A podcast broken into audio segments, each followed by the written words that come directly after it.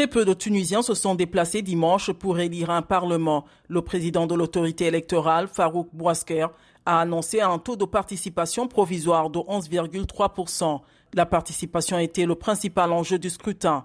262 candidats se présentent au deuxième tour des législatives pour 131 sièges sur les 161 du Parlement, l'une des dernières étapes de l'instauration d'un système ultra-présidentialiste.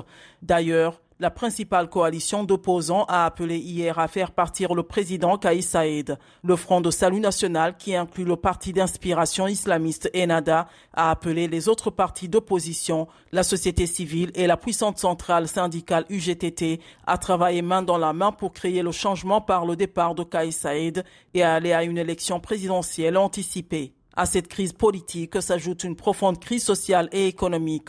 Le pouvoir d'achat a plongé avec une inflation supérieure à 10%, plus des pénuries sporadiques de produits de première nécessité comme le lait, l'huile ou la semoule.